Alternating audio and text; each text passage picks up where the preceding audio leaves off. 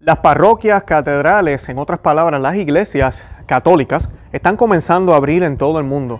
Pero estamos viendo diferentes normas, diferentes ah, procedimientos de cómo vamos a tratar de volver a la normalidad en las parroquias. Y algunos de estos eh, procesos o normas están incluyendo comunión en paquetitos, comunión eh, hágalo usted mismo, eh, llévesela para la casa y otros tipos de medidas que parecieran que están eh, locas, de verdad, medidas que parece que yo no sé de dónde salieron, pero eso es lo que estamos viendo y hoy me va a estar acompañando un hermano, eh, predicador, conferencista, eh, su nombre es Gerardo García. Y él me va a estar acompañando en el día de hoy. Vamos a estar hablando de toda esta controversia a la luz de un documento también que mi hermano recibió con unas instrucciones bastante, eh, eh, vamos a decir, este, yo diría escandalosas. Y además de eso vamos a estar hablando también de la obediencia, porque entonces tenemos estas normas y los católicos sabemos que tenemos que ser obedientes a nuestros superiores, a nuestros obispos, al Papa, a todos los que están ¿verdad? Eh, por encima de nosotros ¿verdad? en términos religiosos y espirituales, pero eh, ¿qué significa esa obediencia? ¿A qué se debe esa obediencia y cómo debemos ejercerla? De eso también vamos a estar hablando en el día de hoy.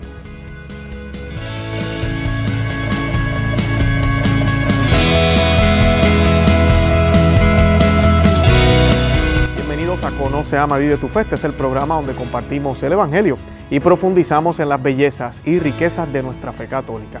Les habla su amigo y hermano Luis Román y quisiera recordarles que no podemos amar lo que no conocemos y que solo vivimos lo que amamos. Hoy, como les dije, me va a estar acompañando mi amigo y hermano Gerardo García. Él es, como mencioné, es una persona que lleva décadas ya trabajando para el Señor. Eh, ha trabajado, trabaja en emisoras de radio, hace programas, conferencias. Bueno, de, él se va a estar presentando en unos minutos. Y pues la razón por la cual hemos hecho este eh, episodio es porque él le acaba de llegar unos documentos eh, muy alarmantes con unas directrices para, de, parte de un obispo para los sacerdotes, lo cual incluye llevarse comuniones a la casa, eh, distribuirlas a cualquier hora, sin ningún tipo de de, diríamos nosotros, sin ningún tipo de, de, coherencia con las reglas que la iglesia siempre ha tenido. Además de eso, pues vamos a estar hablando también de otras noticias, como mencioné en la introducción, donde ahora también se está tratando de hacer cosas distintas, eh, como ofrecer al Señor en una bandeja y las personas lo, lo, lo, lo cogen ellos mismos, se lo, distribuyen de esa forma. También este, se está hablando de eh, distribuirlo en paquetitos, eh, que el sacerdote la consagre y luego se mete en paquetitos, se sellan y se le da a las personas en paquetitos, o sea, hostias consagradas en paquetitos. Y pues, y así tenemos otras cosas más que están saliendo. También están saliendo muchos obispos en violación de lo que la iglesia nos enseña, diciendo que solo se va a dar en la mano, que la comunión en la boca está prohibida, cuando nunca la iglesia ha dicho eso. La iglesia siempre ha dicho, hasta los otros días, que el feligrés o nosotros los laicos tenemos o el comulgante tiene la opción de recibirla en la boca si así lo desea. Así que de todo eso vamos a estar hablando hoy. Um, sí quiero compartirles algo que ni siquiera mi amigo sabe cuando grabamos este video eh, o esta entrevista. Hoy eh, vamos a estar publicando este programa hoy, mayo 13, Día de Fátima. Hace dos años, en el 2018, Conoce y Ama Vive tu Fe. Eh, conoce, ama, vive tu fe, ese es el nombre. Eh, nació, conoce, ama, vive tu fe.com. Realmente el blog. Comencé a, escribiendo algunas cosas en mayo del 2018, 2013. Y pues eh, realmente la inspiración fue hecha eh, cuando hacía lecho divina en mi casa, cuando hacía oración en la mañana. Eh, pues siempre escribía algo, una forma de, meditar y a mí siempre me ha gustado analizar las escrituras y pues comencé a compartir esos escritos y esas cosas aquí en el blog. Um, pero luego ese blog se comienza a convertir en un podcast. Y ya para agosto del 2018 comienza el podcast. Por eso yo les hago la invitación a que se suscriban al podcast. Estamos en cualquier aplicación de podcast. Spotify, Apple, todas ellas. Y pues eh, ahí hay más o menos como unos 70 episodios adicionales a los que tenemos en YouTube. Porque esos episodios que fueron grabados solo en audio no están en YouTube. Eh, luego, el año pasado, para abril, eh, marzo, finales de marzo, abril, comenzamos ya a hacer videos aquí en Conoce, Ama y Vive tu Fe en YouTube. Y pues, eh, claro, ya en YouTube hay más exposición y luego con toda la, la controversia de la eh, Pachamama el año pasado, pues nuestro canal comenzó a crecer de una manera eh, eh, increíble. De verdad que yo no puedo creer que seamos miles y miles y miles los que somos parte de ahora de Conoce, Ama y Vive tu Fe aquí en el canal, porque para mí ustedes son parte de este proyecto. Y pues quería compartirles eso porque mayo 13 es un día muy especial. Nuestra patrona, la patrona del movimiento de Conoce, Ama y Vive tu Fe, es la Señora de Fátima, Nuestra Señora de Fátima. Por eso siempre estamos hablando de Fátima y por eso siempre encomendamos los programas a la intercesión de la Santísima Virgen. Siempre pedimos la intercesión de ella para que sea nuestro Señor quien se manifieste. Además que lo más que me gusta de, hacer esta eh, invocación a la Santísima Virgen es que no hay nada más católico que, ser mariano. Y pues este canal es 100% católico, somos críticos de lo que eh, atenta contra la sana doctrina de la iglesia, así sea, venga hasta del Papa, eh, pero lo hacemos con amor y lo hacemos con cariño y lo vamos a seguir haciendo. Así que oren por nosotros, nosotros vamos a estar orando por ustedes. Y para terminar, antes de comenzar la entrevista, yo quisiera compartirle una de las oraciones que fueron compartidas o reveladas en las apariciones de Fátima. Esta fue revelada por el ángel y tiene que ver mucho eh, con lo que vamos a estar hablando hoy, que es la Eucaristía, y la vamos a recitar tres veces. Así que les pido que me acompañen y la vamos a hacer en el nombre del Padre y del Hijo y del Espíritu Santo. Amén. Santísima Trinidad, Padre, Hijo y Espíritu Santo, yo te adoro profundamente y te ofrezco el preciosísimo cuerpo, sangre, alma y divinidad de nuestro Señor Jesucristo, presente en todos los tabernáculos del mundo, en reparación por las atrocidades sacrilegios e indiferencias con los que te ofendemos, por los infinitos méritos del Sagrado Corazón de Jesús y el Inmaculado Corazón de María y por la conservación de los pecadores. Amén. Santísima Trinidad, Padre, Hijo y Espíritu Santo, yo te adoro profundamente y te ofrezco el preciosísimo cuerpo, sangre, alma y divinidad de nuestro Señor Jesucristo, presente en todos los tabernáculos del mundo en reparación por las atrocidades, sacrilegios e indiferencias con los que te ofendemos, por los infinitos méritos del Sagrado Corazón de Jesús y el Inmaculado Corazón de María, y por la conversión de los pecadores. Amén. Santísima Trinidad, Padre, Hijo y Espíritu Santo, yo te adoro profundamente y te ofrezco el preciosísimo cuerpo, sangre, alma y divinidad de nuestro Señor Jesucristo, presente en todos los tabernáculos del mundo, en reparación por las atrocidades, sacrilegios e indiferencias con los que te ofendemos, por los infinitos méritos del Sagrado Corazón de Jesús y el Inmaculado Corazón de María y por la conservación y por la conversión de los pecadores. Amén. En el nombre del Padre y del Hijo y del Espíritu Santo. Amén. Bueno, sin más preámbulos, los voy a dejar entonces con la entrevista. Yo espero que la disfruten. Los invito a que visiten el portal y toda la información que vamos a compartir de nuestro hermano Gerardo eh, está en la descripción de este video. Y si nos están escuchando por podcast, está en la descripción del podcast. También los invito a que visiten el nuestro, conoce ama vive tu fe.com, que nos busquen en Facebook, Instagram y Twitter. Estamos por Conoce, Ama y Vive tu Fe. Y que también, eh, como mencioné, nos sigan por todos los medios de podcast y que nada, que le den me gusta al video, compártanlo. Cuando digo me gusta me refiero al dedo pulgar, a los thumbs up.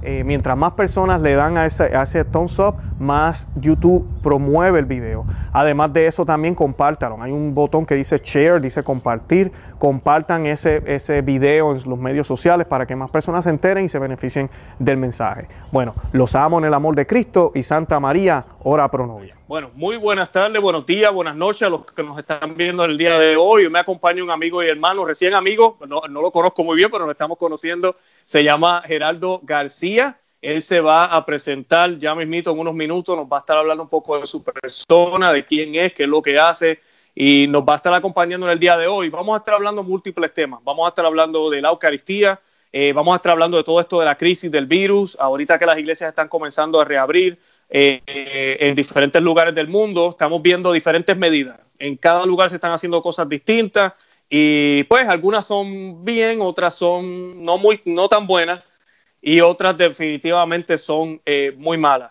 Y nosotros pues hoy tenemos un documento que nos llegó a las manos y pues vamos a estar hablando un poco de ese documento, vamos a hablar de qué es lo que la iglesia enseña, de cómo se debe administrar el Santo Sacramento en tiempos de emergencia. Vamos también a hablar un poco de la obediencia, cuando vemos que tal vez nuestros pastores no están siguiendo, no están siendo obedientes a la iglesia, ¿qué tenemos que hacer nosotros como laicos? Si tenemos que obedecer realmente o qué debemos hacer y vamos a hablar de otras cositas más en la noche de hoy. Así que Antes que nada, yo quisiera que Gerardo, buenas noches o buenas tardes.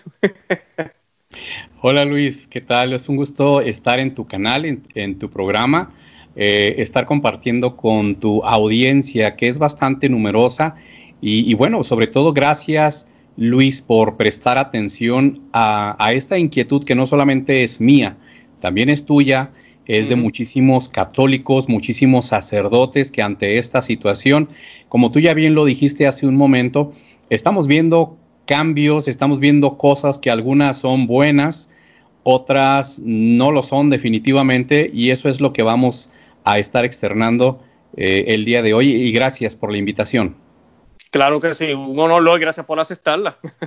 bueno, vamos a hacer, como siempre, eh, nos invocamos a la presencia de la Reina, de nuestra Santísima Madre, la Santísima Virgen María, para que sea ella, por intercesión de ella, ¿verdad? Que nuestro Señor Jesucristo se manifieste a través de todo lo que vayamos a hablar hoy eh, de las noticias que vamos a compartir, de lo que vamos a compartir de nuestra Santa Madre Iglesia Católica y que sea nuestro Señor Jesucristo quien se manifieste a través de nuestra boca. Y vamos a hacer un Dios te salve. Yo voy a hacer la primera mitad y tú haces la segunda.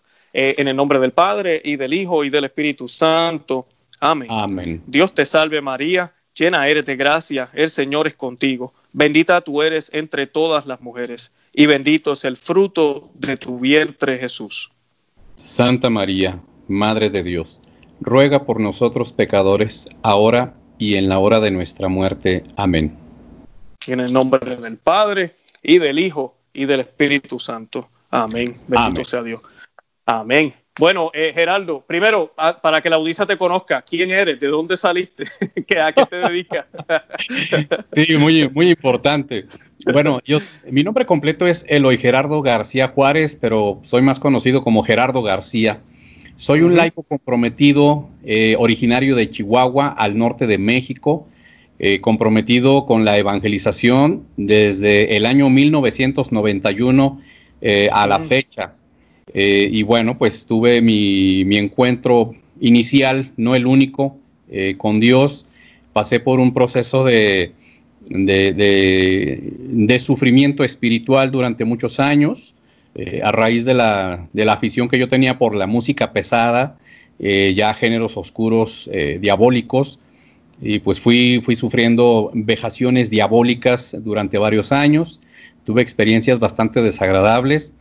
Dios en su infinita misericordia escuchó los rezos de mi mamá, que hace 23 años está en, en el cielo en su presencia, y después de pasar por liberaciones, literalmente, eh, pues el Señor me arrancó de las garras del demonio y comencé a, integrarme a los grupos de oración. Curiosamente, eh, yo no quería saber nada de Dios, nada de la iglesia, yo me reía, me burlaba de mi mamá, pero Dios tiene sus medios.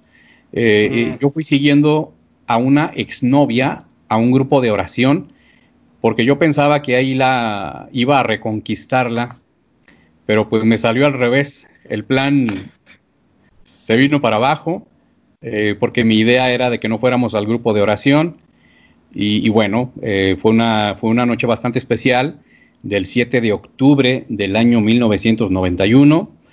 Y mm. después, después, en la oración, después de la oración, éramos un grupo de oración bastante nutrido, como 70 jóvenes y yo me enteré que 60 de ellos acababan de salir de su retiro de iniciación o de evangelización carismática. Y yo me burlé de todos ellos, pero cuando se hizo una oración de liberación, este, pues Dios me comenzó a hablar a mí eh, y me liberó. En, ese tiempo me liberó. Para mí fue la experiencia más feliz de mi vida. Un mes y medio después asistí a mi primer retiro de evangelización. Fue cuando también tengo una experiencia bastante Em, intensa con Jesús Eucaristía en el Santísimo Sacramento del altar y comenzó mi camino de fe. Me involucré en los, eh, rápidamente en los grupos juveniles, aprendiendo. Me empezaron a invitar a retiros, a, hacer labores pequeñas de servicio.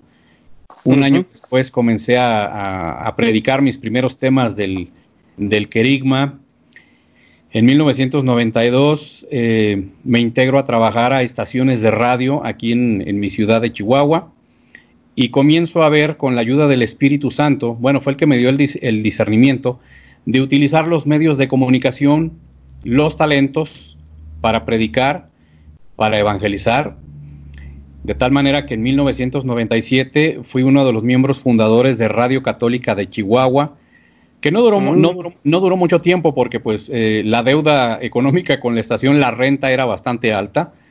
Eh, en 1998 comencé con un programa, eh, a producir y conducir un programa juvenil para Radio Católica Mundial y ese programa se transmitió por 14 años, de, 1900, de 1998, 16 años, perdón, 1998 hasta 2014 se transmitió ese programa.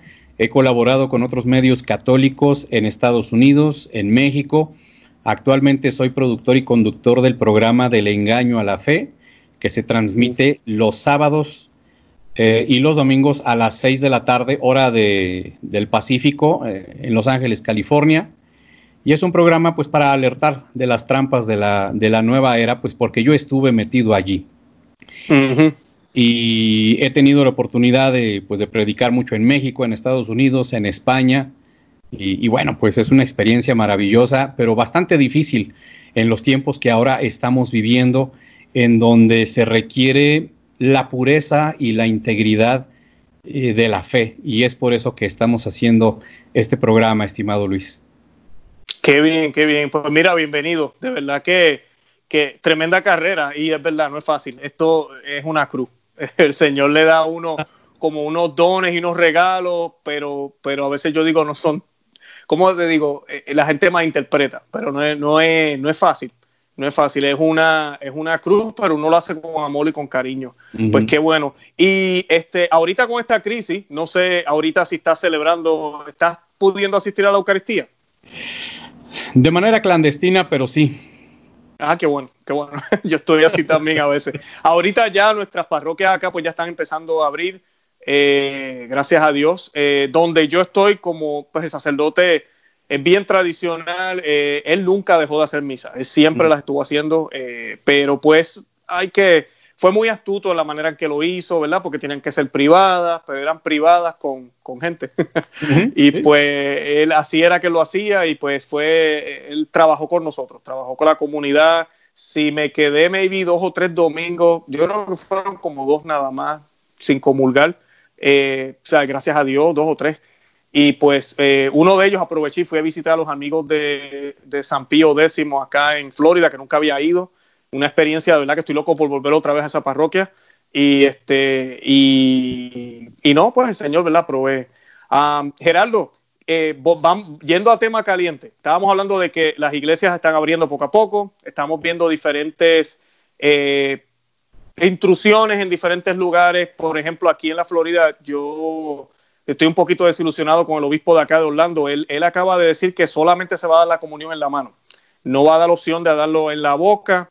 Eh, yo estuve haciendo un programa, no sé si tú lo llegaste a ver, hablé un poquito de eso, de qué es lo que la iglesia menciona sobre eso, e inclusive documentos vigentes nos dicen que todavía eh, el laico tiene todo el derecho de recibir la Sagrada Comunión en la boca. Siempre tiene que estar esa opción. Eh, y pues hace poquito se pronunciaron los obispos aquí de los Estados Unidos y diciendo que sí, que esa opción no se le debe quitar a nadie. No sé qué vaya a pasar ahorita, porque pues que yo sepa, aquí no han cambiado todavía la directriz. Y así es que estamos viendo, estamos viendo que en diferentes lugares, eh, pues en unos sí dejan que hagan esto, en otros no, acá tienen que hacerlo de esta forma, es todo, eh, no hay como una directriz formal donde la iglesia siga haciendo lo mismo todo el tiempo. Eh, y en el caso de, allá de donde tú estás, tengo entendido que recibiste un documento, te has enterado de algo, ¿verdad? Que, sí. empiezan a hacer por allá. De hecho, ya lo están haciendo y, es, algo, es algo de verdad triste, muy preocupante. Eh, reforzando tu, tu, comentario de que el, obispo, un obispo de la Florida, pues eh, está con la disposición muy firme de que solamente la comunión eh, se, reciba en la mano por parte de los fieles. también el, el, día de hoy precisamente salió una nota en el sitio LifeSite News Acerca, de que el obispo de Knoxville, Tennessee, eh, allí en Estados Unidos, eh, Monseñor Richard Stica, confirmó en un tuit que los sacerdotes de su diócesis no darán la comunión en la lengua según mis instrucciones, o sea, del propio obispo. Yendo más lejos, dice que si la persona que quiere recibir la Sagrada Comunión en la lengua hace una escena, entonces se le pedirá que se vayan y no se les permitirá regresar hasta que esto pase. Hmm. Claramente, es, con todo el respeto que, me merece el, el, señor obispo de Knoxville, Tennessee y todos los obispos, pues claramente estamos ante un atropello. Estamos ante un abuso eh, de autoridad que ya muchísimos laicos, muchísimos sacerdotes eh, han estado hablando al respecto y sobre todo con el magisterio de la iglesia diciendo que es un derecho inalienable que tenemos los fieles. O sea, inalienable significa algo que no se puede modificar, algo que no se negocia, algo que, no se cambia. Pero bueno, con, estas directrices personales eh, es un punto delicado, Luis y hermanos, porque mucha gente dirá, bueno, entonces lo dijo el obispo, hay que obedecerle al obispo. La voz del obispo es la voz de Dios. El que obedece no se equivoca. Eh, no hay que ser desobedientes, no hay que ser rebeldes, pero hay que preguntarnos, y, y, esta pregunta se la lanzo a toda tu audiencia, estimado Luis, de que cuando sabemos si una autoridad es legítimamente basada en el Evangelio, en la tradición apostólica y en el magisterio de la iglesia. Y, eso, es, lo que este obispo y muchos otros, incluso sacerdotes, que incluso ya nos han dicho que, ya, no que ya no hagamos más circo con estas cosas, de pedir que vuelva la misa y de que queremos comulgar eh, como, como se debe. O sea, nosotros no estamos imponiendo nada, nosotros nos estamos ateniendo a lo que, a lo que nuestro Señor Jesucristo estableció y que los obispos, los apóstoles, recibieron. Y aquí quiero hacer, aquí quiero hacer una, una, una, acotación bastante importante que no se me tome como falta de respeto porque no lo es. El Santo Padre, los obispos, son depositarios y son custodios de la fe, pero no son dueños de ella. Y ante estas confusiones, un obispo dice una cosa, hay obispos que son muy rígidos, hay obispos que, que son más flexibles y hay obispos que fielmente se están guiando por la tradición. Entonces, claramente, pues hay muchísimos, hay muchísimos bandos por todos lados. Y en, el, y en el tema que nos ocupa y nos preocupa el día de hoy, es que em, hace días una persona me hizo llegar con bastante preocupación un, un decreto que el obispo de su diócesis aquí en el norte de México emitió y, yo estaba pensando que era un documento falso, pero eh, tiene, tiene el membrete de la diócesis, tiene un número de folio, está firmado y sella, está firmado por el, por el, obispo del lugar, por el secretario canciller y también tiene el sello de la diócesis y está fechado el 15 de abril de 2020. Y es, es un decreto sobre el acceso a la comunión y a la reconciliación con Dios durante esta larga cuarentena. La primera parte del documento dice cosas muy buenas.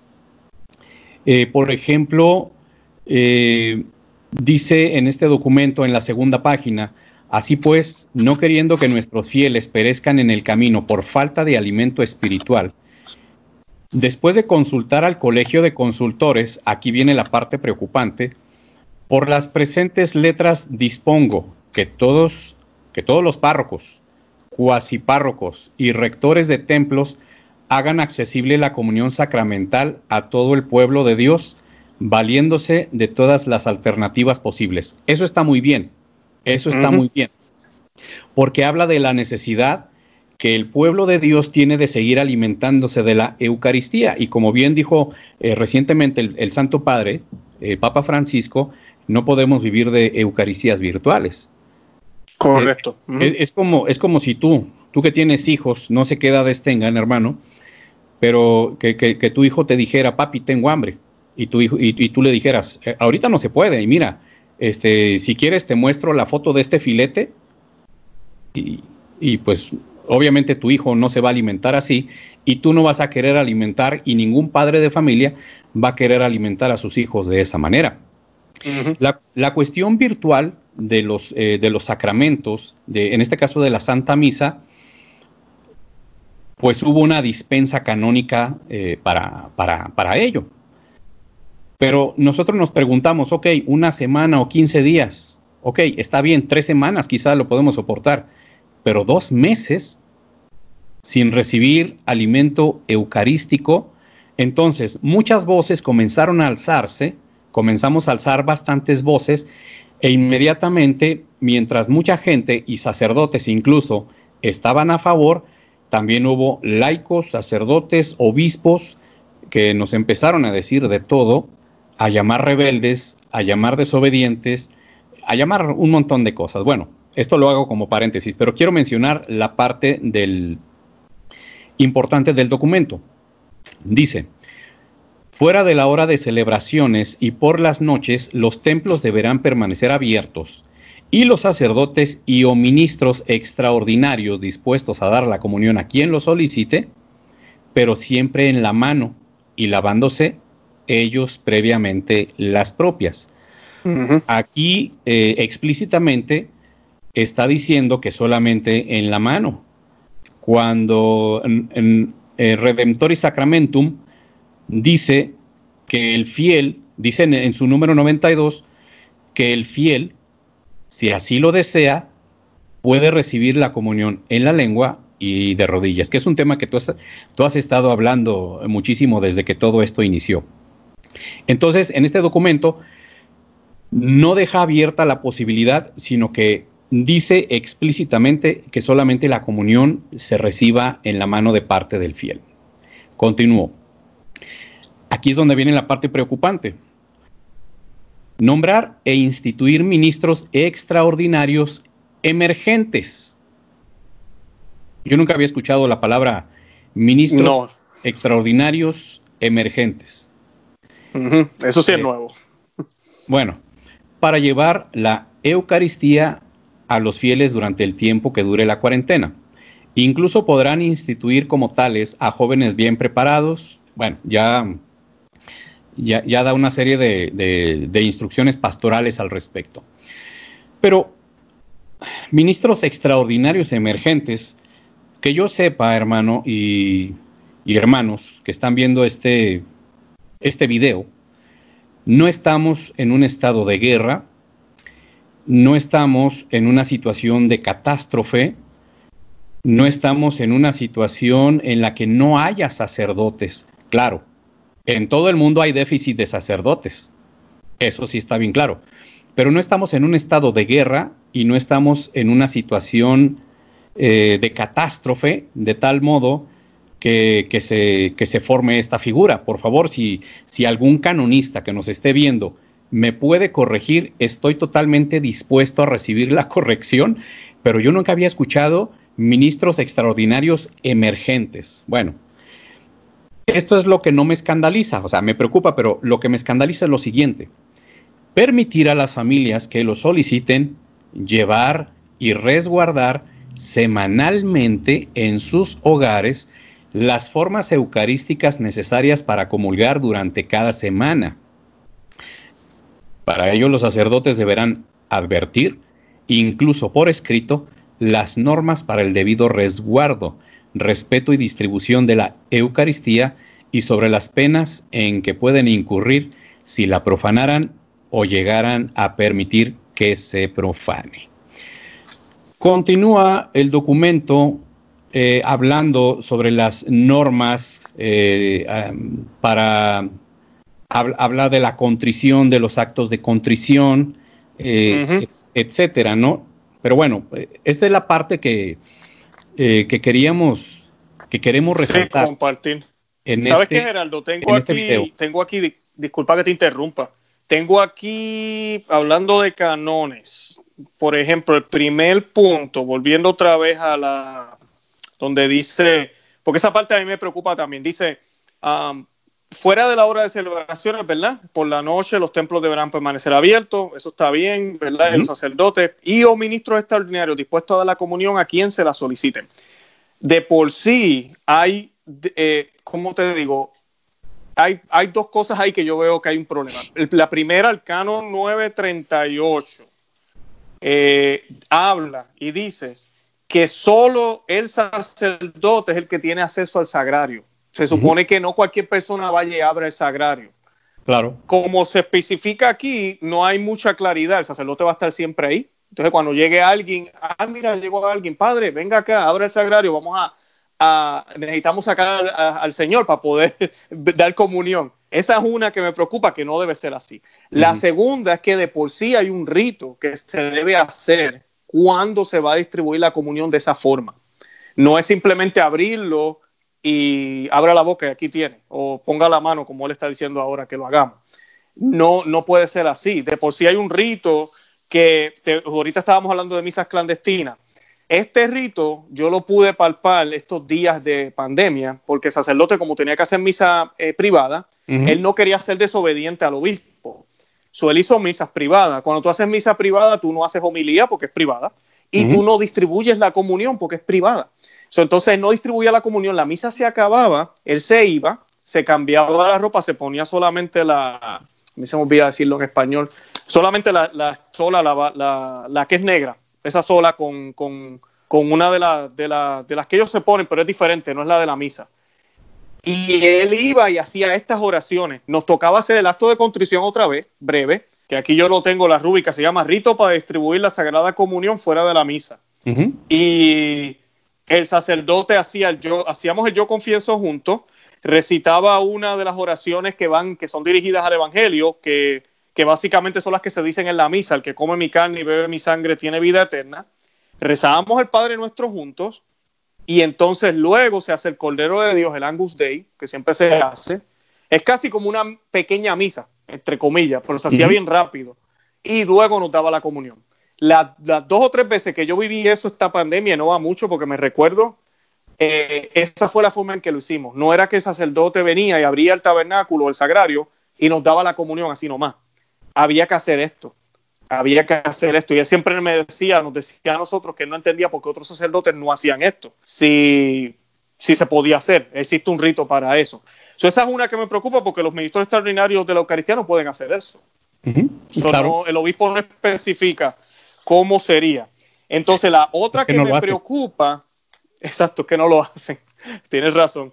La otra que me preocupa es el canon 934 dice que prohíbe guardar el sagrado sacramento eh, si no en el tabernáculo y fuera de esto, según lo autorizado por el obispo. Tiene que estar guardado en el tabernáculo. Eh, y el 535 dice, prohíbe cargar el sacramento con uno, excepto si es requerido por urgentes necesidades. ahorita vamos a hablar de eso. Que, realmente es una, una necesidad urgente. Aquí dice entre paréntesis, ¿verdad? Un enfermo. Esa, esa sí es una necesidad urgente. Y entonces, de acuerdo con el precepto del obispo, ¿verdad? El canon 910 dice, exige la investidura de un ministro de comunión eh, para poderla distribuir. Y tiene que estar, ¿verdad? Guardado en el tabernáculo. O sea que cuando él habla aquí, a mí lo que me preocupa es que suena como a todas horas. Es como 24-7, como decimos acá, ¿verdad? ¿Cómo, ¿Cómo se hace? No especifica. Yo asumo que el obispo piensa que los sacerdotes entonces van a poner sus propias reglas en cada parroquia y van a decir, sí, la vamos a ofrecer, pero no, ¿verdad? De ciertas horas a ciertas horas. Yo voy a estar disponible, van a haber ministros hasta ahora, me imagino yo. Pero no es muy claro en eso y eso preocupa. No, no es claro porque eh, los catequizados, los evangelizados y los catequizados, al leer esto y al escuchar esto, asumimos que, bueno, eh, la gente que lo requiera tiene la formación y la catequesis adecuada, porque tampoco se trata de que, de que si yo estoy en, eh, si no hago un acto de contrición o al menos no estoy en estado de pecado mortal, eh, yo no puedo ir a la hora que se me antoje a, recibir la Sagrada Comunión, porque no, es, no, no es una cosa, no es un simbolismo, no es una representación. Entonces, tengo que estar bien dispuesto y tengo que estar bien preparado para recibir la Santa Eucaristía. Entonces, uno lee estas cosas y, quiere uno pensar, bueno, en esa diócesis están muy bien evangelizados y están muy bien catequizados los bautizados eh, que están eh, bajo el cargo de ese pastor, de esa zona específica, pero lo deja muy abierto. Ahora, qué, bueno que, qué bueno que una persona que, que teniendo las condiciones de habiendo hecho el examen de conciencia, y si hay un sacerdote disponible para escucharle en confesión y absolverle y pueda recibir la Eucaristía, bueno, eso ya es otra cosa.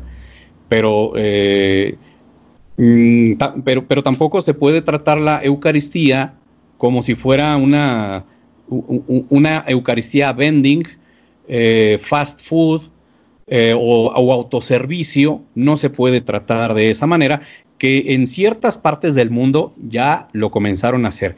Y en esta diócesis del norte de México en particular, eh, eh, ese decreto, las disposiciones de ese decreto entraron en vigor el pasado 15 de abril.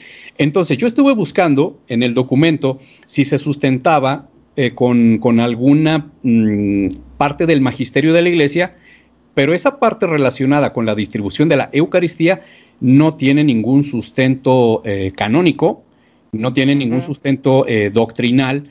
El obispo nada más menciona en el documento que lo consultó con sus asesores. ¿Qué habrán consultado? La verdad yo no lo sé. Claro, claro. Y, que no nos malinterprete la audiencia. Eh, no se trata de que en verdad no vayan a pensar que tú y yo somos como que, ay, esto, esto parece que quieren que la iglesia sea cada día más difícil, menos accesible, y se nos hace más difícil ahora recibir. No es eso. No estamos hablando de eso, estamos hablando del problema de los posibles sacrilegios que pueden pasar aquí. Correcto. Primero, si no se hacen estas oraciones, como tú bien dijiste, la persona puede ser que esté hasta en pecado venial. Por eso es que vamos a la Santa Misa. Por eso es que cuando usted llega tarde a la Santa Misa, se supone que no comulgue porque no hizo el acto de contrición, no escuchó la palabra de Dios, no profesó su fe, no se preparó. Así de sencillo. Así no está en pecado mortal. Si usted llega tarde a la Santa Misa, se supone que usted no comulgue. Eh, ¿Cómo ahora vamos a comulgar así nomás? Eh, ahí tenemos un problema. Caemos en el pecado de recibir al Señor indignamente. Y San Pablo habla muy duramente en las Sagradas Escrituras sobre eso. Él habla y dice que aquel que comulga indignamente no es que milagrosamente la Eucaristía lo limpia, no, consume su propia condena. Prácticamente lo que San Pablo nos está diciendo es que es un veneno el recibirlo en pecado. No es que Jesús se vuelva un veneno, sino que nuestro cuerpo no está listo para poder recibir algo tan grande como eso y se vuelve algo que nos hace eh, inclusive daño. Eso es lo que San Pablo nos está diciendo. Tenemos que tener mucho cuidado cuando pensamos que la Eucaristía es como una medicina que me cura, no, no es así. Ahora, eh, lo que me preocupa es de que, bueno, el punto este en, en, cuestión de que permitir que las familias que lo soliciten puedan resguardar semanalmente en sus hogares las formas eucarísticas para comulgarlas durante cada semana, eso se puede prestar a sacrilegios. Mira, si antes los satánicos tenían que entrar por la noche, destruir la puerta de la iglesia o alguna ventana para poder introducirse, destruir el sagrario para sustraer las formas consagradas y hacer las cosas horribles que hacen, ahora cualquier persona de esas puede decir, Padre, yo necesito, mi familia somos tantos, necesito tantas formas, y puede fingir ser un buen parroquiano cuando en realidad no lo sea, y, la persona que está autorizada por el obispo, quizás de buena fe, pero la buena fe no salva, la buena fe no quiere decir actuar correctamente.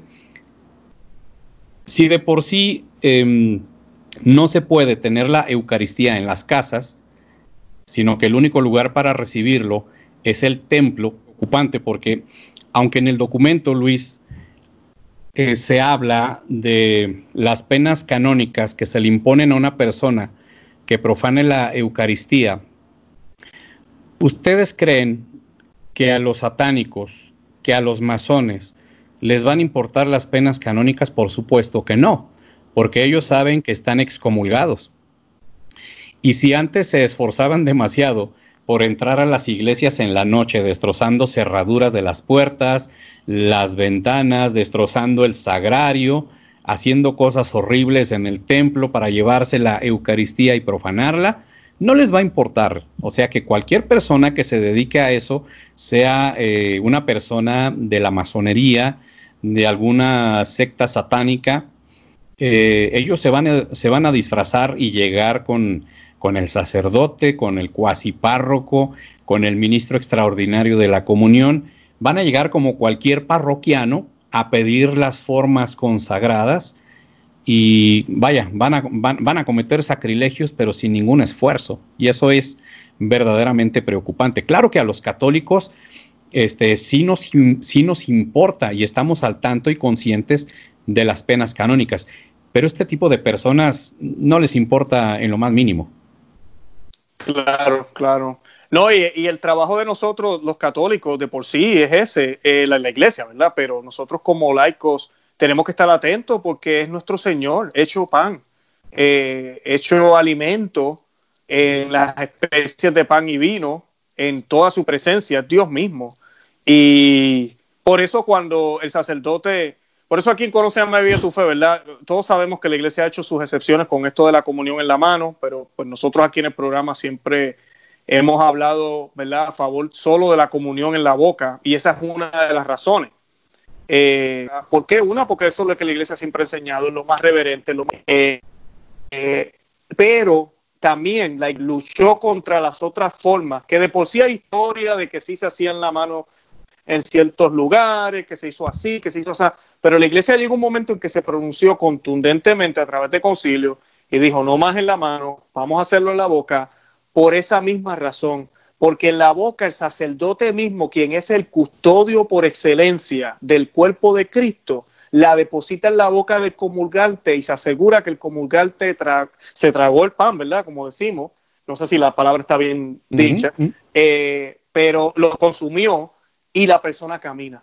No hay, eso es como decimos a prueba de bala. O sea, no hay forma de que suceda algo. Ya cuando la iglesia abre la puerta, lamentablemente, de darla en la mano, ahí es donde empiezan los problemas. Y, conocemos muchas historias de personas que se las llevan, las dejan caer al piso, la parten y le dan un pedacito al niño pequeño. ¿Qué no hace la gente? Porque ya entonces ya tú pierdes un control. no, no, se trata de que nosotros aquí, ¿verdad? En el programa queramos hacer como que queramos poner todo más, seamos puritanos aquí o no sé, que queremos hacer todo como más difícil. No es eso.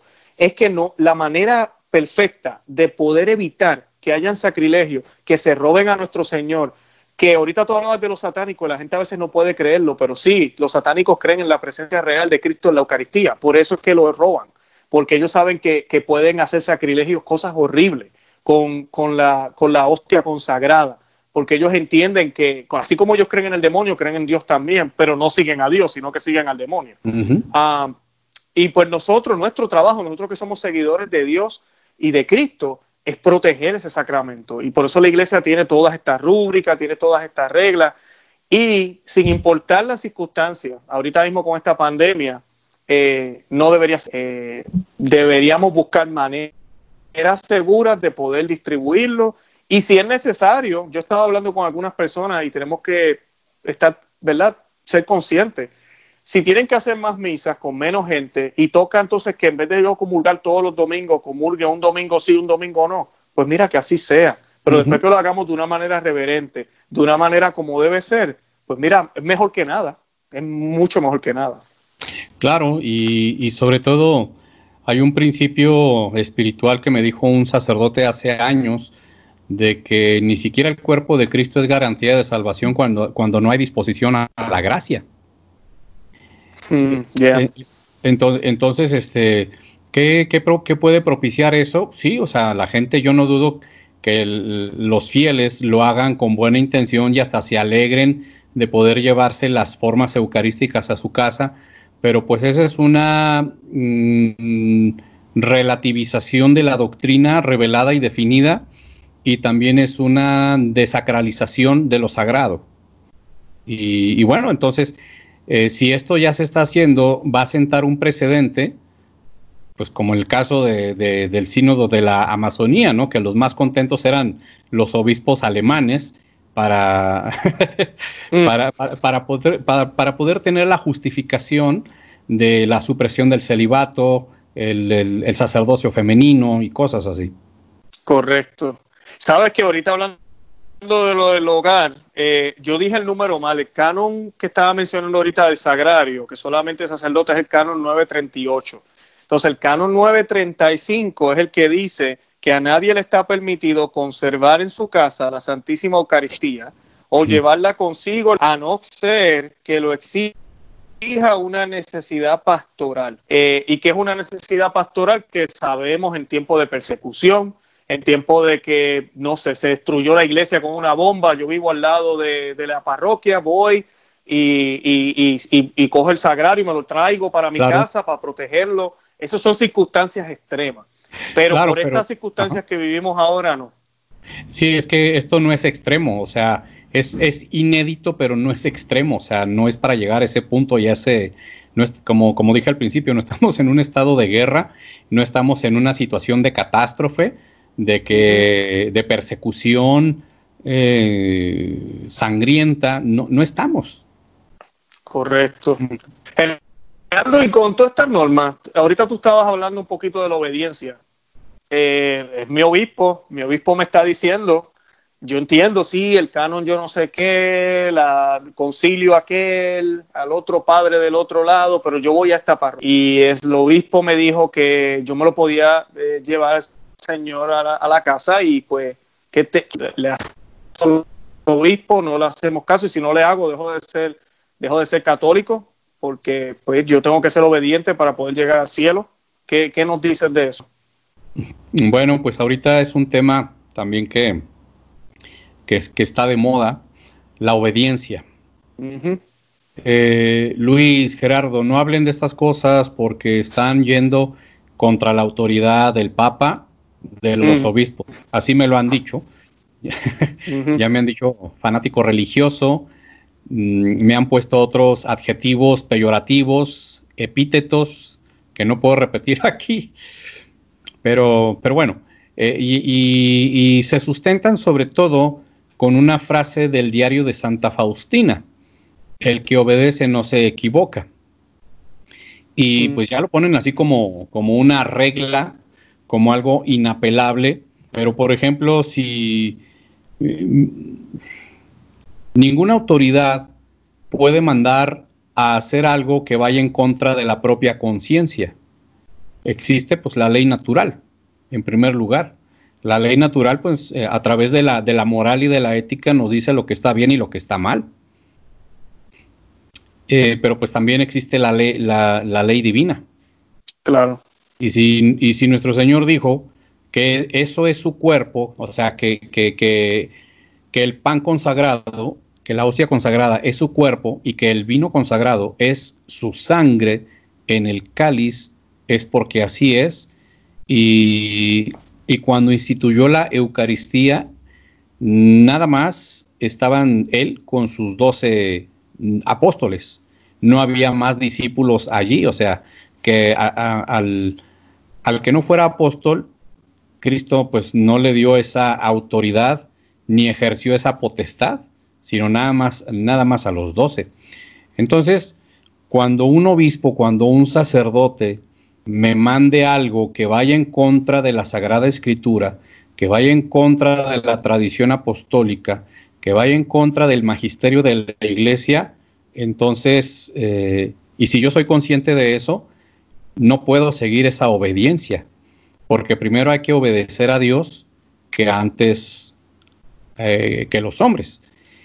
Y si una obediencia impuesta no está basada en la Sagrada Escritura, y un fiel laico obedece, bueno, va a ser juzgado por eso, pero quien va a tener más agravantes en el juicio va a ser el sacerdote, el obispo o incluso el pontífice que haya decretado tales normas.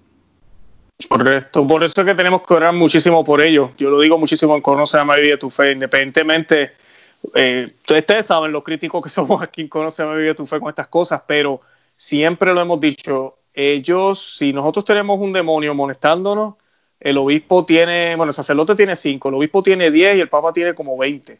Eh, molestando y tratando de, ponerlos en tentación, de que caigan en pecado eh, y, se, y se vayan por, por otro lugar. Pero es posible. Y esa es la parte que a veces es difícil de entender, pero es la parte que eh, es como cuando tú descubres que tu papá, cuando tú eres pequeño, tu papá es tu superhéroe, uno los ve perfecto.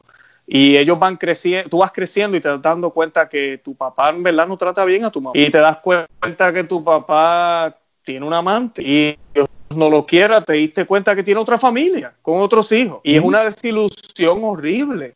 Ahora, él sigue siendo tu papá y el mandato dice que hay que honrar padre y madre, ¿verdad? Y tenemos que honrar padre y madre independientemente de que tengamos malos padres.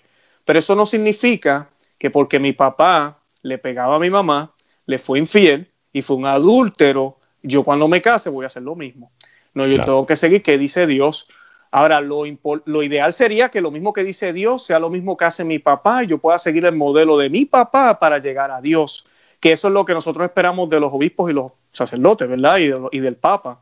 Y la mayoría de las veces así ha sido, no podemos negar eso, la mayoría de las veces, inclusive la mayoría, la gran mayoría de los obispos y sacerdotes son hombres de bien, pero sí hay sus casos, hay sus excepciones y también a veces estos hombres de bien pueden caer en error, errores temporeros. Y ahí es donde nosotros, si conocemos nuestra fe, podemos denunciar con amor y con caridad. Pero como dices tú, no, nos insultan si hacemos eso.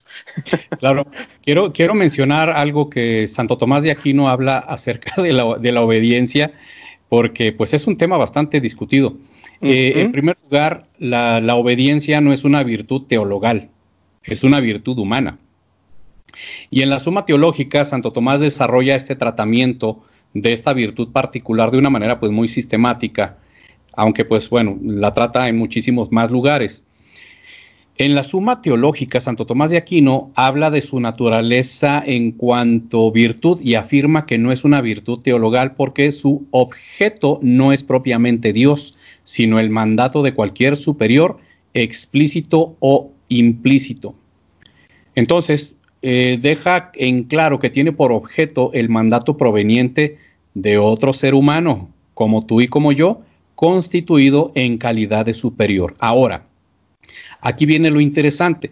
Santo Tomás de Aquino nos habla y nos dice que la virtud, eh, que, la, que la obediencia como virtud moral puede desvirtuarse por defecto o por exceso. Por defecto al no obedecer a quien se debe obedecer cuando la obediencia es buena y cuando la obediencia es justa y tiende a un bien superior. Pero eh, eh, por exceso es obedecer a quien no se debe o en cosas que no se debe. Esto tiene que ver con la voluntad, tiene que ver con la inteligencia y con la libertad, pero más con la voluntad. Santo Tomás de Aquino nos habla acerca de la falsa obediencia y también eh, los, grados, los grados de obediencia. Aquí se aplicaría el principio que dice en el libro de los Hechos de los Apóstoles, capítulo 5, versículo 29, que hay que obedecer a Dios antes que a los hombres. Entonces, la persona que me manda obediencia tiene que asegurarme de que lo que me manda obedecer está conforme a Dios en su palabra, en la tradición y, en el magisterio. Pero como confiamos naturalmente en nuestros sacerdotes, en nuestros obispos, decimos que está bien. Y, pero, pero cuando esas cosas contravienen y sobre todo eh, ante esta situación, Luis y hermanos, que estamos viviendo, que ahora resulta que ya en muchos lugares cualquier persona se puede llevar la Eucaristía para hacer actos horribles, o aunque no haga actos horribles, Mm, eh, la recámara de mi casa, por muy bonito que yo la adorne, por más imágenes religiosas que yo tenga, no es el lugar para tener la Santa Eucaristía. No lo es. Eh, y, también como, como, como, se denunció hace poco en el periódico italiano eh, La Brújula Cotidiana, de que en Italia se está sugiriendo que se haga lo mismo que en ciertas partes de Alemania, que se empaquete la Eucaristía Ay, sí. Y, y la, gente lo auto, la, autocomulgue. Y otro punto importante, en la, eh, en la doctrina no está definida la autocomunión. O sea, yo no puedo administrarme a mí mismo la Sagrada Comunión. ¿Por qué? Porque no soy sacerdote. Y aunque si yo fuera ministro extraordinario de la Sagrada Comunión, tengo que hacerlo cuando el sacerdote me autorice para visitar a los enfermos que por la naturaleza de su situación no pueden trasladarse al templo. Pero pues ahora tenemos comuniones vending, comuniones hágalo usted mismo, autoservicio y tipo fast food. Y, eso es lo que nos preocupa. En otras partes se han puesto muy creativos para mal. Por ejemplo, en la Catedral de Colonia, en Alemania, y eso salió el día, el día de hoy que estamos haciendo esta, este video, que en la Catedral de Colonia, Alemania, se instalaron una especie de mamparas cristalinas eh, con una especie de acrílico, y en el momento de la comunión, el sacerdote está de un lado, pero hay una ventanilla en la parte inferior y eso obliga a que el fiel meta sus manos y el sacerdote deposite la Sagrada Eucaristía, el, fiel saca las manos y comulga y se va. Ay, ay, ay, eh, ok. Eso, se comenzó a hacer eh, el día de hoy en la Catedral de Colonia en Alemania. Y, bueno, pues estamos hablando mm, de una protestantización de la, de la Sagrada Eucaristía y, entonces todo el mundo va a decir, bueno, si en Alemania lo hacen, entonces aquí en México pues se va a poder hacer en todos lados. Yo tengo derecho. En primer lugar, hermanos, la Eucaristía no es un derecho, es un don, es un don divino. Y por ser un don divino, tenemos derechos, tenemos obligaciones, pero también tenemos restricciones y tenemos limitaciones que en esta época en específico, con el tema de la obediencia, eh, pues ahora resulta que si tal sacerdote dice que, que, que, se ponga también, porque ya vi una fotografía también el día de hoy, una tabla de madera con ranuras y formas consagradas puestas ahí para que la gente las tome, entonces mucha gente va a pensar, oh sí, vamos a hacerlo así porque hay que ser modernos. La iglesia del pasado, mm, ah, qué rígida es. Este, ahora sí puedo recibir la Sagrada Comunión de esa manera. Y no es la manera en que Cristo la instituyó. No lo es. No, no, para nada. Hay algo que se nos olvida, es la continuidad. Benedicto XVI hablaba mucho de eso. Ah, pero por eso es que nosotros, los católicos, creemos en la tradición. La tradición es básicamente es esa fidelidad a lo que me fue enseñado, a lo que se me dio. San Pablo la predica muy claramente, siempre lo decía. Le decía, yo les estoy enseñando lo que a mí me enseñaron. Enseñen lo que yo les estoy enseñando. Eso es la tradición. Yo no puedo venir ahora, es que son tiempos diferentes. Yo voy a cambiar esto ahora. No, tiene que haber una continuidad. Sí hay formas de aplicarlas a veces diferentes o que vaya como, como, a mí no me gusta usar la palabra evolucionar, se va desarrollando, pero, pero la idea debe ser la misma. La idea debe ser la misma. Y lamentablemente de un, tiempo para acá, lo que tú acabas de decir, estamos viendo un corte, es como una protestantización en la Iglesia Católica. Eh, porque eso mismo hizo Lutero, eso mismo hizo Calvino, eso mismo hicieron todos ellos, rompieron con lo que la iglesia siempre enseñó para empezar algo completamente distinto. Eh, y es triste porque si, no, si tuviéramos una máquina del tiempo, yo creo, y no tengo duda de eso, que el catolicismo, y no estoy diciendo la fe, la fe es la misma, pero el catolicismo, como mostramos, ¿verdad? Les, les orando y les credenci, como estamos orando, como estamos mostrando la liturgia, es bien, bien diferente a como se hacía antes. Y es por eso que tenemos esta crisis que tenemos, porque por eso hay tanta confusión, porque no estamos orando propiamente como nuestra madre nos pide que lo hagamos.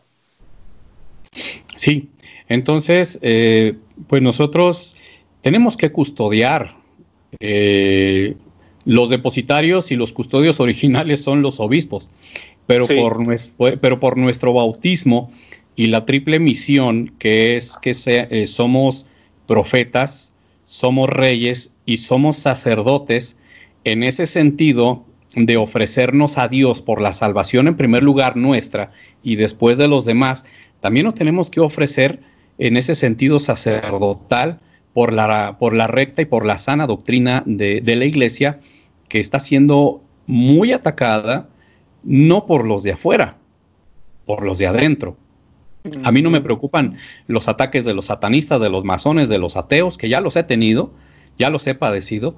Me preocupan los ataques de los de adentro, porque mucha gente, eh, eh, y lo veo eh, con comentarios que hacen en redes sociales, apenas se enteran que alguno de sus contactos va a salir a la calle o que va a ir a la Eucaristía, a veces muy, muy, muy sutilmente le dicen que, pues que no vaya a contagiar a nadie Mm. Entonces nosotros en 2000 años de catolicismo, pues e, estamos en un hecho inédito que es la primera vez que se cierran las iglesias y se suprime el culto público. Ahora, muchos dijeron, es que la, Eucaristía nunca se ha suspendido y es verdad, pero la Eucaristía también es un acto, eh, aunque la celebra el sacerdote, es un acto comunitario. Claro, es público. Eh, eh, es público. Y también muchos con mucha facilidad, y eso me preocupa de católicos que lo hacen con muy buena intención, pero las buenas intenciones no sirven y no bastan, dicen, han hecho afirmaciones como la siguiente, la iglesia doméstica se está fortaleciendo en estos tiempos. Qué bueno que haya más oración en las casas, qué bueno que se rece el rosario, qué bueno que pongan películas religiosas, qué bueno que, que vean las transmisiones de la Santa Misa por internet o por televisión, qué bueno.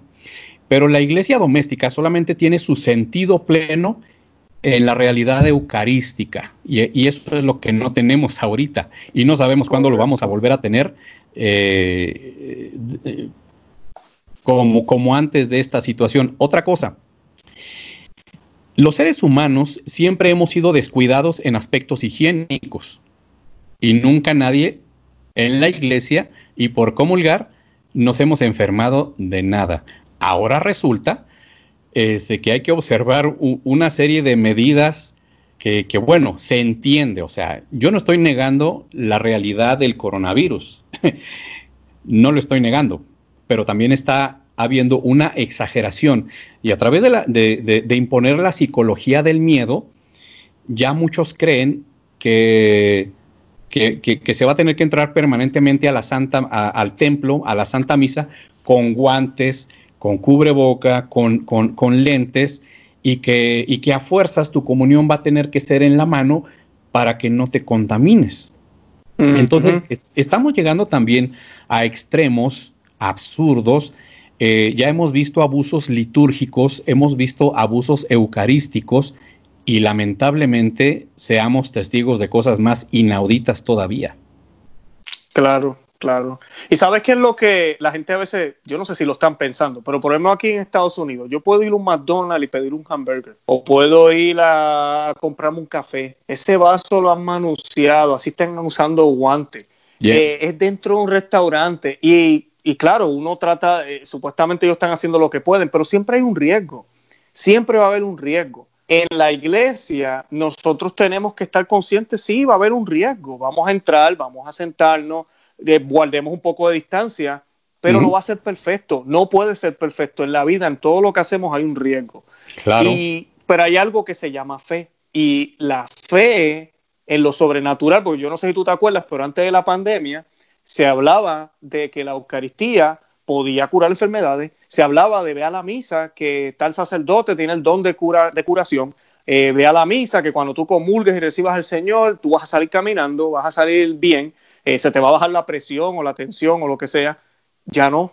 ¿O será que no aplica solo para el coronavirus? Me imagino yo, será, no sé. O sea, se ha perdido la fe completamente. El virus es más fuerte que la fe.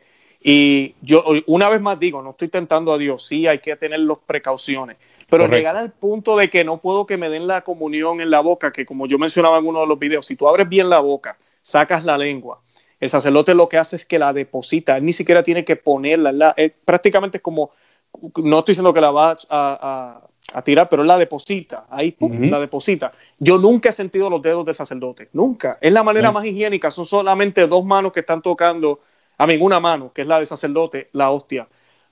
En comparación con todo el mundo tocándola, con todo el mundo, que inclusive usted dirá, no, pero yo me las lavé antes de llegar, sí, pero tocaste el cantoral, tocaste el banco, saludaste a yo no sé quién, eh, abriste la puerta, eh, tus manos están más sucias van a estar súper sucias, increíblemente sucias.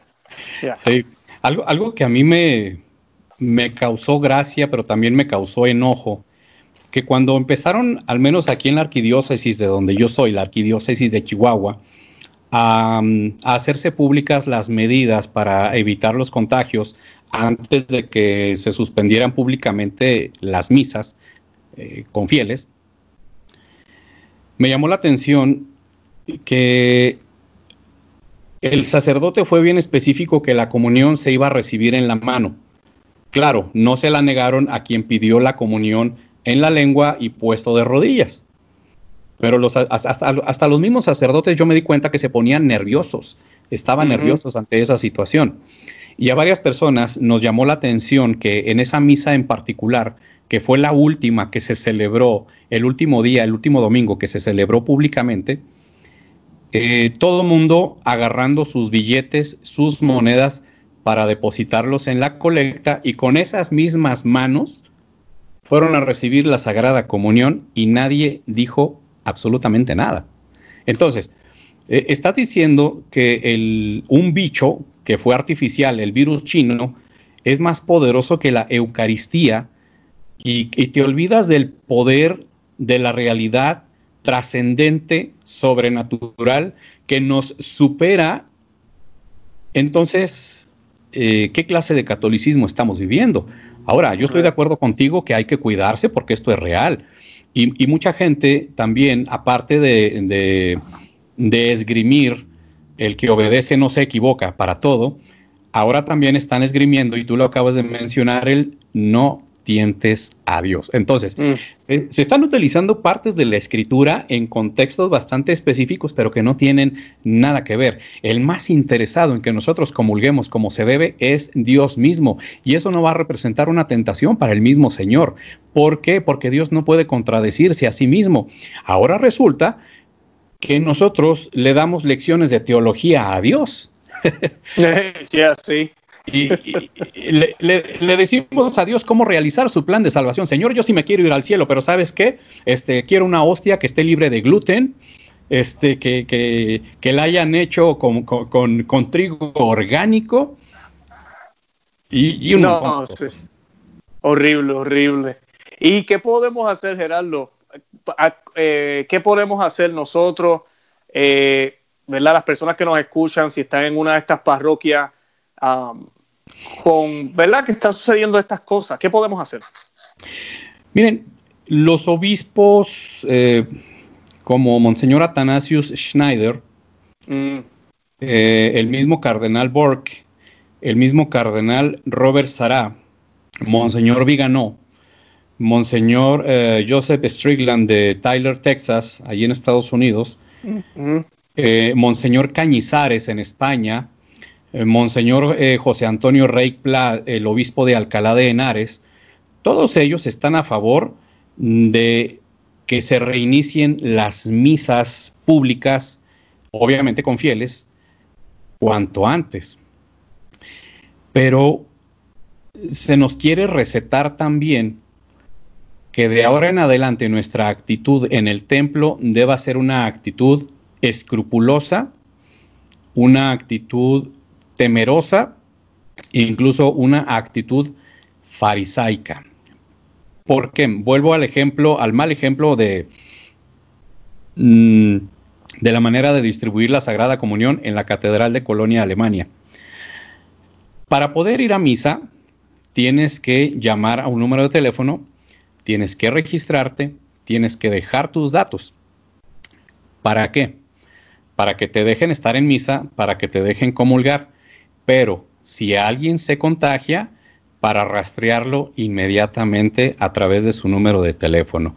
O sea, estamos llegando a una especie así como de gestapo católica eh, en la que, vaya, que yo sepa, el único requisito para poder recibir la Sagrada Comunión es estar en estado de gracia y disponerme de la manera más digna para recibir la Sagrada Comunión.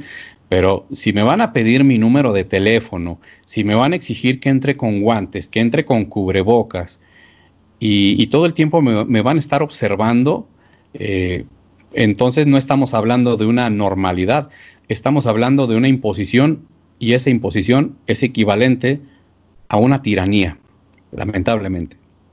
Así mismo es. ¿Qué, debemos hacer? Perdón que me haya extendido en este comentario. dale. Seguir hablando con nuestros obispos, seguir hablando con nuestros sacerdotes. Muy al principio de todo esto, querido Luis, yo recibí testimonios desgarradores de gente que me sigue diciendo que el, que el, sacerdote le había negado la comunión en la lengua y le exigió ponerse de pie y poner las manos. Y esas personas con mucho dolor me dijeron, Gerardo, yo preferí no comulgar. Y el sacerdote me llamó rebelde, el sacerdote me llamó soberbio, soberbia, me atacó, me, me puso en evidencia delante de otras personas. ¿Qué debemos hacer? Pues seguir permaneciendo fieles y no adaptarnos a esta nueva normalidad que viene y no sabemos cuánto va a durar que quizás tengamos eh, con incomodidad que aceptar ciertas cosas posiblemente, pero esperemos que sean temporales. Lo que yo, lo que yo no deseo y que mucha gente no desea, Luis, es de que estas cosas nuevas, esta, este tipo de vigilancia sacramental, lo quieran establecer como algo definitivo y permanente. Eso sí sería peligroso. Totalmente de acuerdo yo le digo a las personas que, le envíen cartas a los obispos. A veces uno piensa, no, ellos no la leen. Y mira, puede ser que lo que tienen una secretaria o alguien que maneja eso. Pero si llegan muchas cartas, muchísimas, vamos a llamar la atención. El obispo va a prestar atención, va a mirar. Y mira, si tienes un buen obispo, tal vez va a escuchar. Y si tienes un mal obispo, va a escuchar como quiera, porque no quiere revueltas y tampoco quiere a la gente de mala. Y así sea por política en la iglesia, va a tratar de, hacer algo. Eh, y lo más importante, orar por ellos, ¿verdad? Eso es lo más que, lo más que, podemos hacer. Ah, claro. Estamos adelante. Eh, y, bueno, también el, Código de Derecho Canónico establece que es, es, es, deber y obligación del fiel laico eh, hablar con sus autoridades eclesiásticas en cuanto a nuestro estado como laicos nos lo permita. Pero tenemos el derecho de decirle a nuestros sacerdotes y a nuestros obispos, esto no es parte del Evangelio, esto no es parte de la doctrina católica, no estamos en un estado de guerra, no estamos en una situación de catástrofe. Eh, y, bueno, lamentablemente ha habido sacerdotes, ha habido obispos que a través de comunicados en páginas de internet y, de, redes sociales eh, nos llaman laicos desobedientes, nos llaman laicos rebeldes. Créanme que no, amamos a la iglesia tanto como ustedes. Y queremos que todo esto vuelva a la, normalidad, pero no somos menos católicos que aquellos que aceptan sin dudar y sin preguntar cualquier cosa. Y no somos más católicos por el solo hecho de estar alzando la voz. Somos igual de católicos, pero también es cierto que estamos en una época en que la fe está siendo probada y, se va a mostrar la, calidad y la cualidad de fe de, bastantes personas. Eh, pero, pero, no, pero no podemos estar haciendo afirmaciones de, de que los otros católicos eh, son, son inferiores a nosotros porque, porque no es así. Nosotros estamos apelando a un derecho que tenemos, o sea, los hijos tienen hambre. ¿Y quién es quien, puede satisfacer el hambre de los hijos? Los padres. En este caso, la madre iglesia, a través de sus pastores. Y, nuestros obispos son los únicos que tienen el poder y la autoridad. Claro, que el Estado, como ya también ha sucedido en Italia y en otras partes del mundo, en Francia, que hasta se burlen de los mismos obispos, pues también eso, eso es algo inaudito y, resulta que, el poder divino también en muchos lados y en muchos aspectos ya se sometió, y esto es muy delicado lo que voy a decir, pareciera que se ha sometido al poder terreno y al poder temporal. Claro. En, en, México, por ejemplo, solamente tenemos el caso de dos obispos. Uno es el cardenal emérito de Guadalajara, Juan Sandoval Íñiguez, que ha alzado la voz, que se ha pronunciado y ha dicho, por favor, hermanos sacerdotes, y bueno, él ya no tiene voto porque es emérito, ya cumplió la, eh, como obispo los 75 años y como cardenal ya pasa de los 80. Pero es uno de los que ha exigido y también otro, otro obispo del centro del país, no recuerdo eh, la diócesis, pero pues tenemos nada más eh, dos obispos que, públicamente están mm, pidiendo que se abran los templos, que, el poder humano, que el poder político, el poder civil permitan abrir eh, los templos, pero también estamos viendo casos de otros sacerdotes y obispos, como dije hace un momento, en que se pronuncian totalmente en contra y que, y que incluso eh, dicen que los laicos que pedimos pan estamos en desobediencia. Claro, claro. Tenemos que orar muchísimo, Geraldo. Oye, Geraldo, gracias un millón por estar con nosotros y acompañarnos hoy. De verdad que estuvo muy bueno todo lo que hablamos te tengo que invitar otra vez porque escuchando tu testimonio creo que es muy interesante eh, lo que dijiste sobre la nueva era, hablaste de, la música pesada y mencionaste unas cositas ahí muy interesantes que mucha gente a veces desconoce y creo que son temas muy, muy profundos que, que valen la pena rescatar y que valen la pena discutir. Así que te voy a estar haciendo otra invitación. Claro que sí, con todo gusto. Eh, Geraldo, también te iba a decir, compárteme todos los enlaces que tengas de tu ministerio, de lo que haces, cualquier recurso que quieras compartir, déjame, me los envías por email. A la audiencia que nos escucha, vamos a colocar todo en la descripción del video. Eh, los que nos oyen por podcast, vamos a colocar todo en, el, en, el, en la descripción del audio para que puedan pues accesar a la información y nada, comenten, compártanlo, déjenle saber a otros que existimos, como siempre les digo. Y nada, los amamos en el amor de Cristo. Una vez más, Geraldo, gracias un millón, de verdad que sí. Gracias a ti, Luis, y a toda tu audiencia. Y que esto sinceramente sirva para, si el Señor nos está purificando a través de esto, que es muy evidente, así sea. Pero que también sirva para, para que nosotros seamos mejores católicos y más amantes de la Eucaristía y más celosos de la Santa Eucaristía y del sacramento de la confesión para poder ser dignos de ser llamados cristianos católicos. Amén, amén. Bueno, hasta la próxima, Geraldo. No me Luis.